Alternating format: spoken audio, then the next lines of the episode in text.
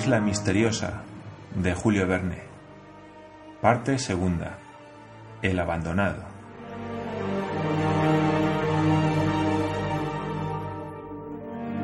Capítulo 3. Intentan explorar toda la isla.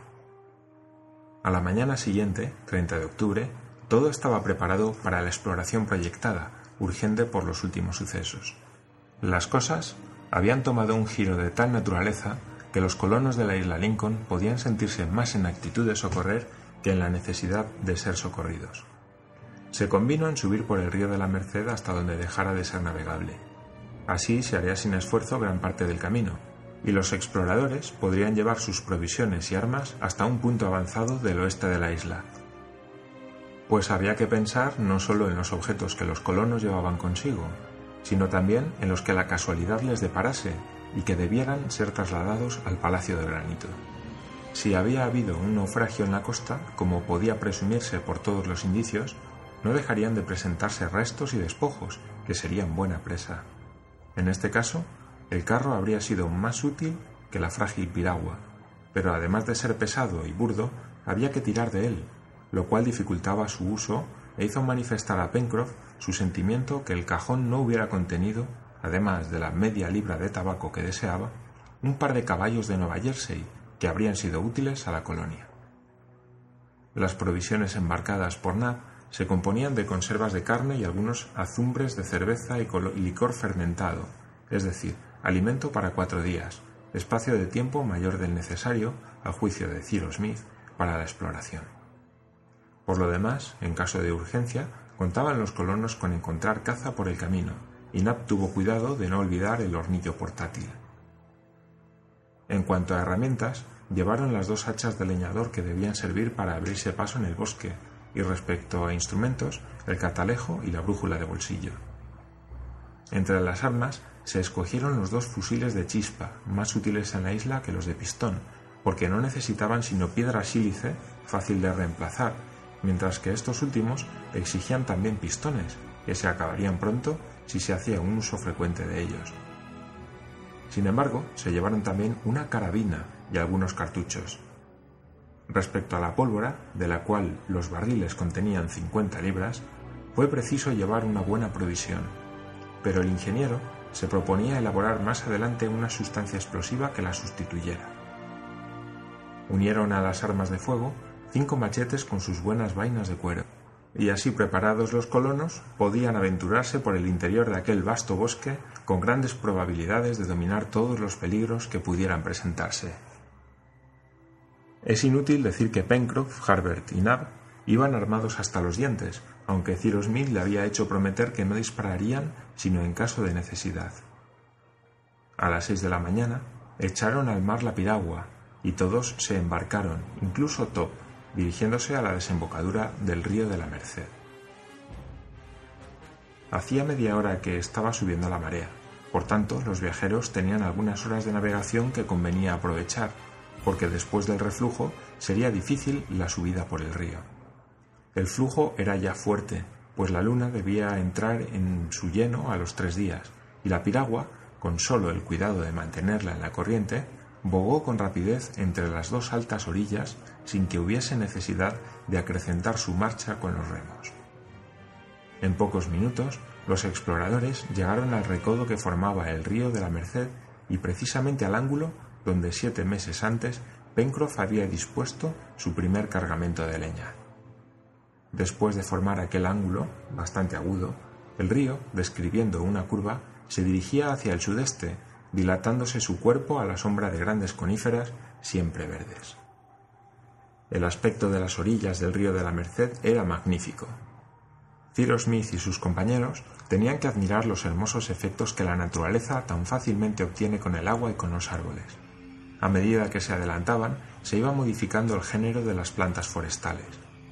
A la izquierda de la corriente del río lucían magníficas ulmáceas, esos preciosos álamos, tan buscados por los constructores y que tienen la propiedad de conservarse largo tiempo en el agua. Después venían numerosos grupos de la misma familia, entre otros los almeces, cuya almendra da un aceite muy útil. Más lejos, Harbert observó algunas lardizabaléas, cuyas ramas flexibles, maceradas en el agua, dan excelente cordelería, y dos o tres troncos de ebenáceas de un hermoso color negro, rayado de caprichosas venas. De cuando en cuando, en ciertos parajes donde el desembarco era fácil, la piragua se detenía, y entonces Gedeon Spilett, Harbert y Pencroff, armados de fusiles y precedidos de Top, hacían una batida por la orilla.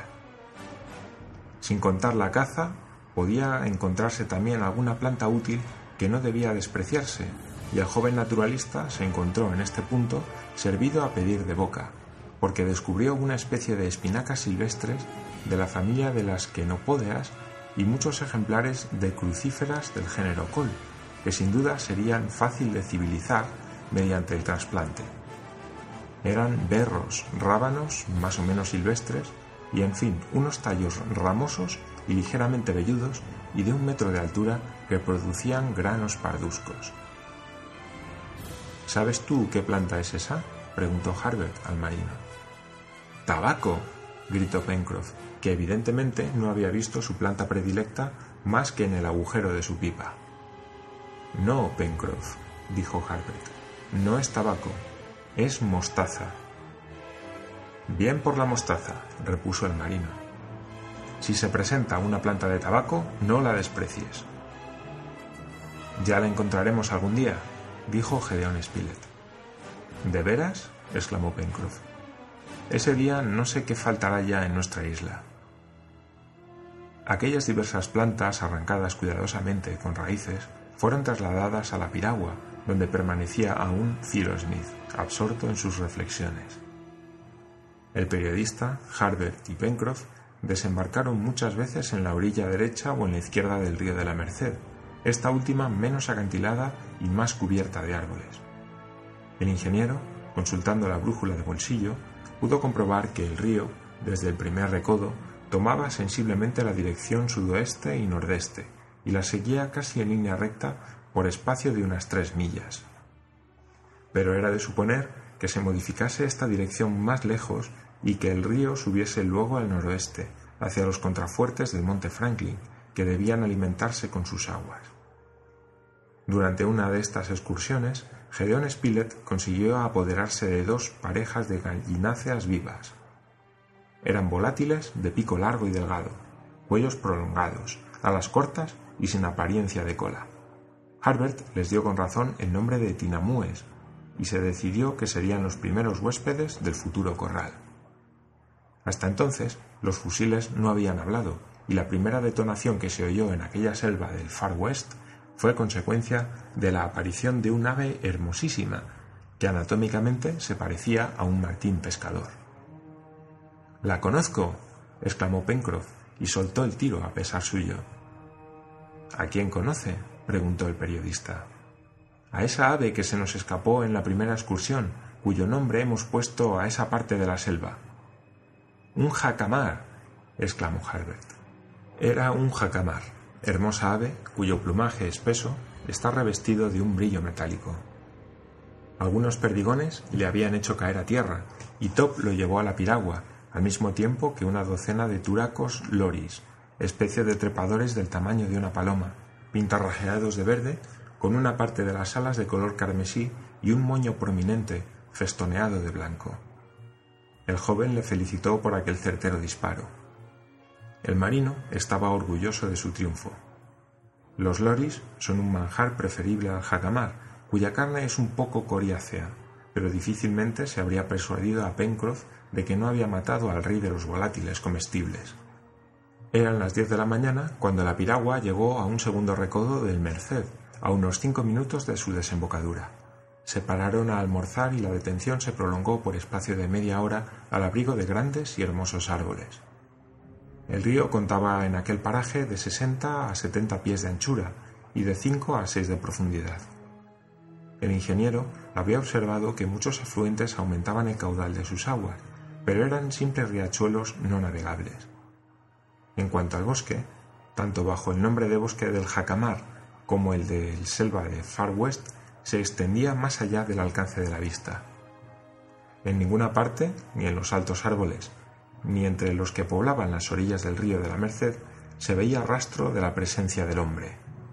Los exploradores no pudieron hallar ni una huella sospechosa, y era evidente que ni el hacha del leñador había tocado nunca aquellos árboles, ni el machete del cazador había cortado bejucos tendidos de un tronco a otro en medio de la espesa maleza y de las altas hierbas.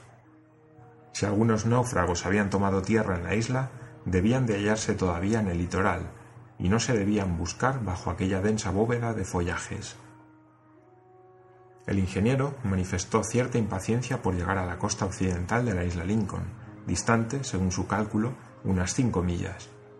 Continuó la navegación, y aunque el río, por el curso que entonces llevaba, parecía dirigirse no hacia el litoral, sino hacia el monte Franklin, se convino en no dejar la piragua mientras hubiese bajo la quilla bastante agua para mantenerla a flote. Así se ganaba tiempo y se ahorraba trabajo, porque de otro modo había sido preciso abrirse camino con las hachas a través de la espesura. Pronto el flujo cesó completamente, ya porque la marea bajase, en efecto debía estar bajando a aquella hora, ya porque no se hiciese sentir a tal distancia de la desembocadura del río de la Merced. Fue preciso armar los remos. Navy y Harbert se pusieron en su banco. Pencroff empuñó la espadilla y así continuaron subiendo por el río. Parecía que el bosque se aclaraba un poco hacia el Far West. Los árboles eran menos espesos y a veces aparecían aislados, pero precisamente por hallarse más espaciados gozaban más libremente del aire puro que circulaba alrededor y ganaban mucho en magnificencia. Qué espléndidos ejemplares de la flora de aquella latitud. Seguramente que su aspecto sólo habría bastado a un botánico para determinar sin vacilación el paralelo que la isla Lincoln atravesaba. Eucaliptos. exclamó Harbert. Esos soberbios vegetales, últimos gigantes de la zona extratropical, eran congéneres de los eucaliptos de Australia y de Nueva Zelanda, países ambos situados en la misma latitud que en la isla de Lincoln. Algunos tenían hasta 200 pies de elevación. Su tronco medía 20 pies de circunferencia en la base y su corteza, surcada por una red de resina perfumada, llegaba a tener hasta 5 pulgadas de espesor. Nada más maravilloso ni tampoco más singular que aquellos enormes ejemplares de la familia de las mirtáceas, cuyo follaje, presentándose de perfil a la luz, dejaba penetrar hasta el suelo los rayos del sol. Al pie de aquellos eucaliptos, una fresca hierba alfombraba el suelo, y de entre la espesura de sus ramas salían bandadas de pajarillos que resplandecían como carbunclos alados en rayos solares. Magníficos árboles, exclamó Nab. ¿Sirven para algo? Va, dijo Pencroff. Con los vegetales gigantes Debe suceder lo mismo que con los hombres gigantes. No sirven más que para enseñarlos en las ferias. Creo que está en un error, Pencroff, repuso Gedeón Spilett, pues empieza a usarse muy ventajosamente la madera de eucalipto en la ebanistería.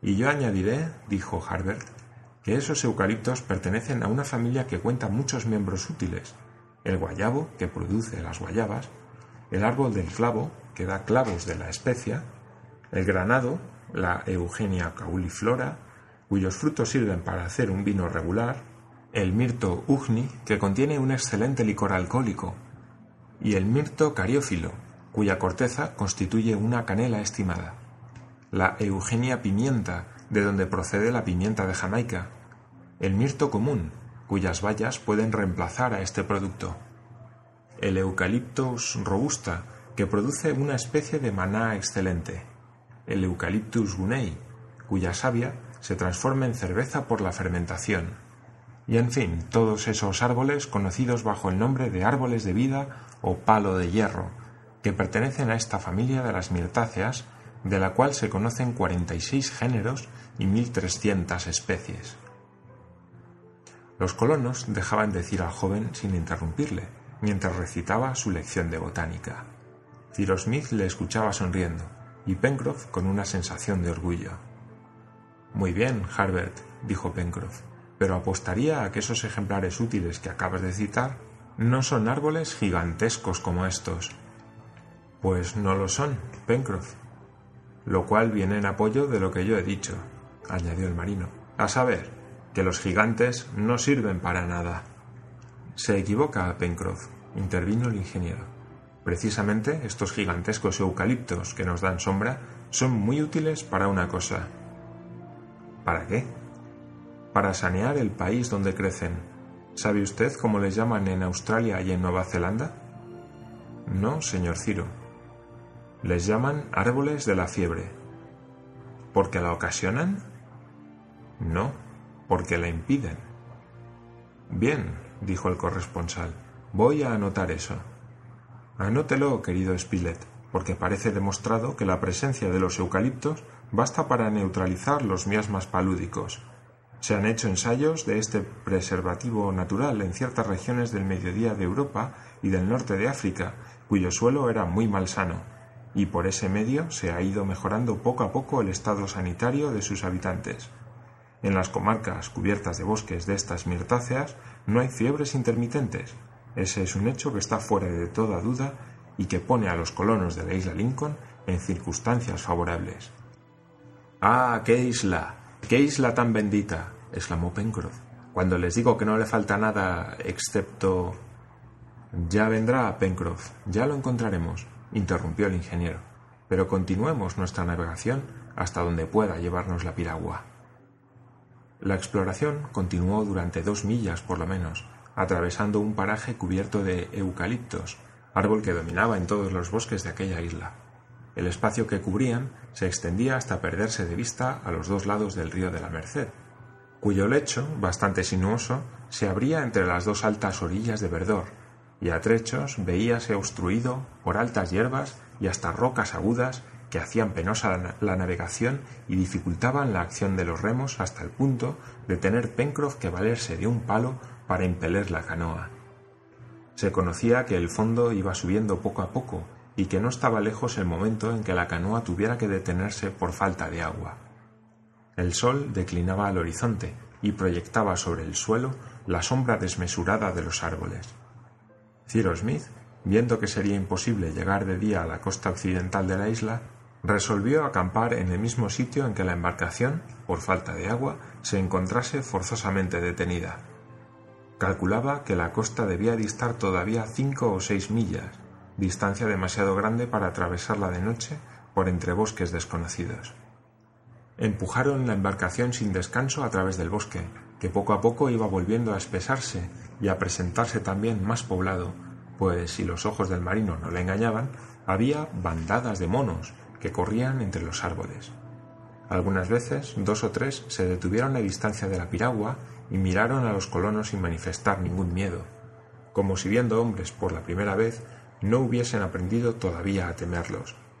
Habría sido fácil matar a tiros a algunos de aquellos cuadrúmanos, pero Cyrus Smith se opuso a aquella matanza inútil, que tentaba un poco a la codicia de Pencroff. Por otra parte, era prudente abstenerse de tirar, porque aquellos monos vigorosos y dotados de una gran agilidad podrían hacerse temibles, y valía más no provocar su furor con una agresión inoportuna.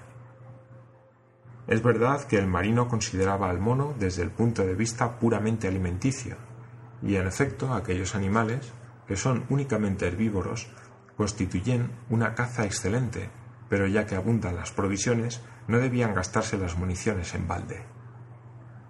Hacia las cuatro de la tarde, la navegación del río de la Merced se hizo muy difícil por estar su curso completamente obstruido por plantas acuáticas y piedras.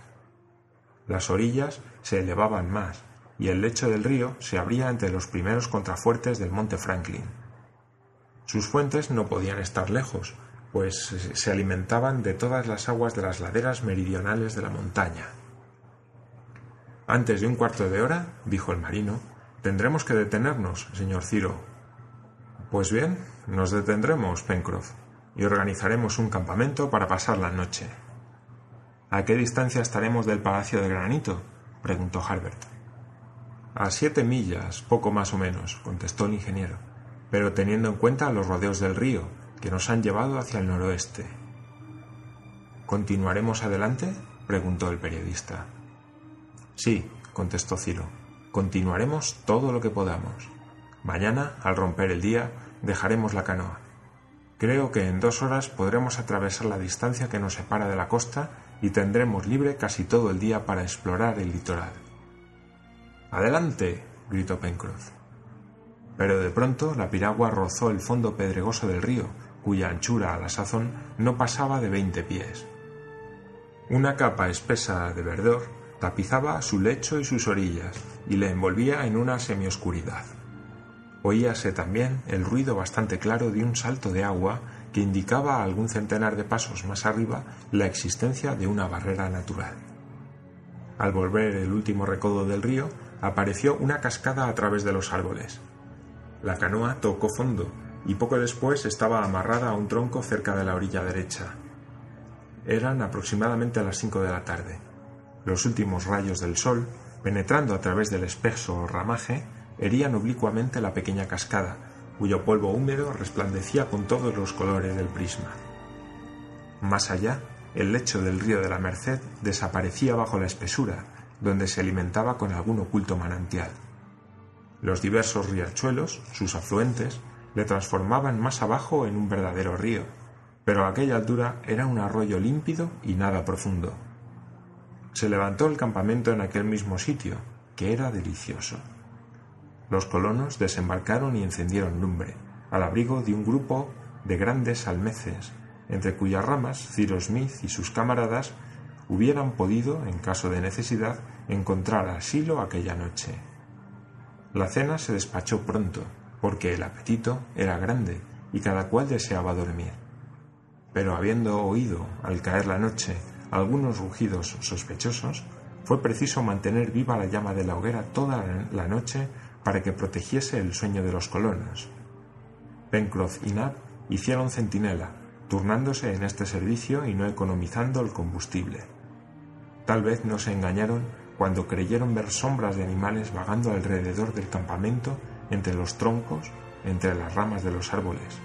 Pero la noche transcurrió sin novedad y al día siguiente, 31 de octubre, a las 5 de la mañana, todos estaban en pie, dispuestos a la marcha.